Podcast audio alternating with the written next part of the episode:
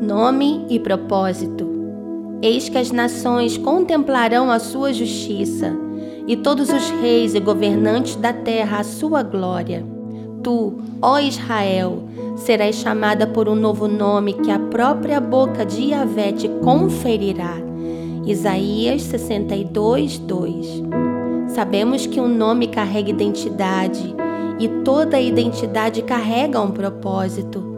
Quando uma identidade não está alinhada ao propósito, o próprio Deus se encarrega de fazer a alteração. É preciso fazer nascer um novo nome, pois nome define chamado.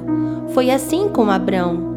Deus deu a ele uma nova identidade, e pela nova identidade, Abraão agora tem ativado o empoderamento de uma nova revelação. Abrão significava pai de um povo, um destino limitado, mas não era esse o propósito escrito para o patriarca.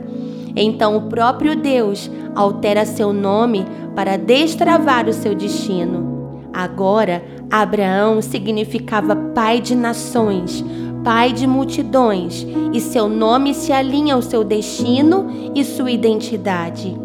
Nome expande governo para que fôssemos tocados como nação brasileira, Abraão precisou possuir uma nova identidade. Pela cruz, nascemos de novo e uma nova identidade começa a ser gerada em nosso espírito. Essa identidade nos empodera para tocar as próximas gerações. Pela cruz, o céu alterou o teu destino, te deu um novo nome e agora tua identidade alinhada ao teu propósito determinará o sucesso dos teus frutos. Identidade manifesta a essência.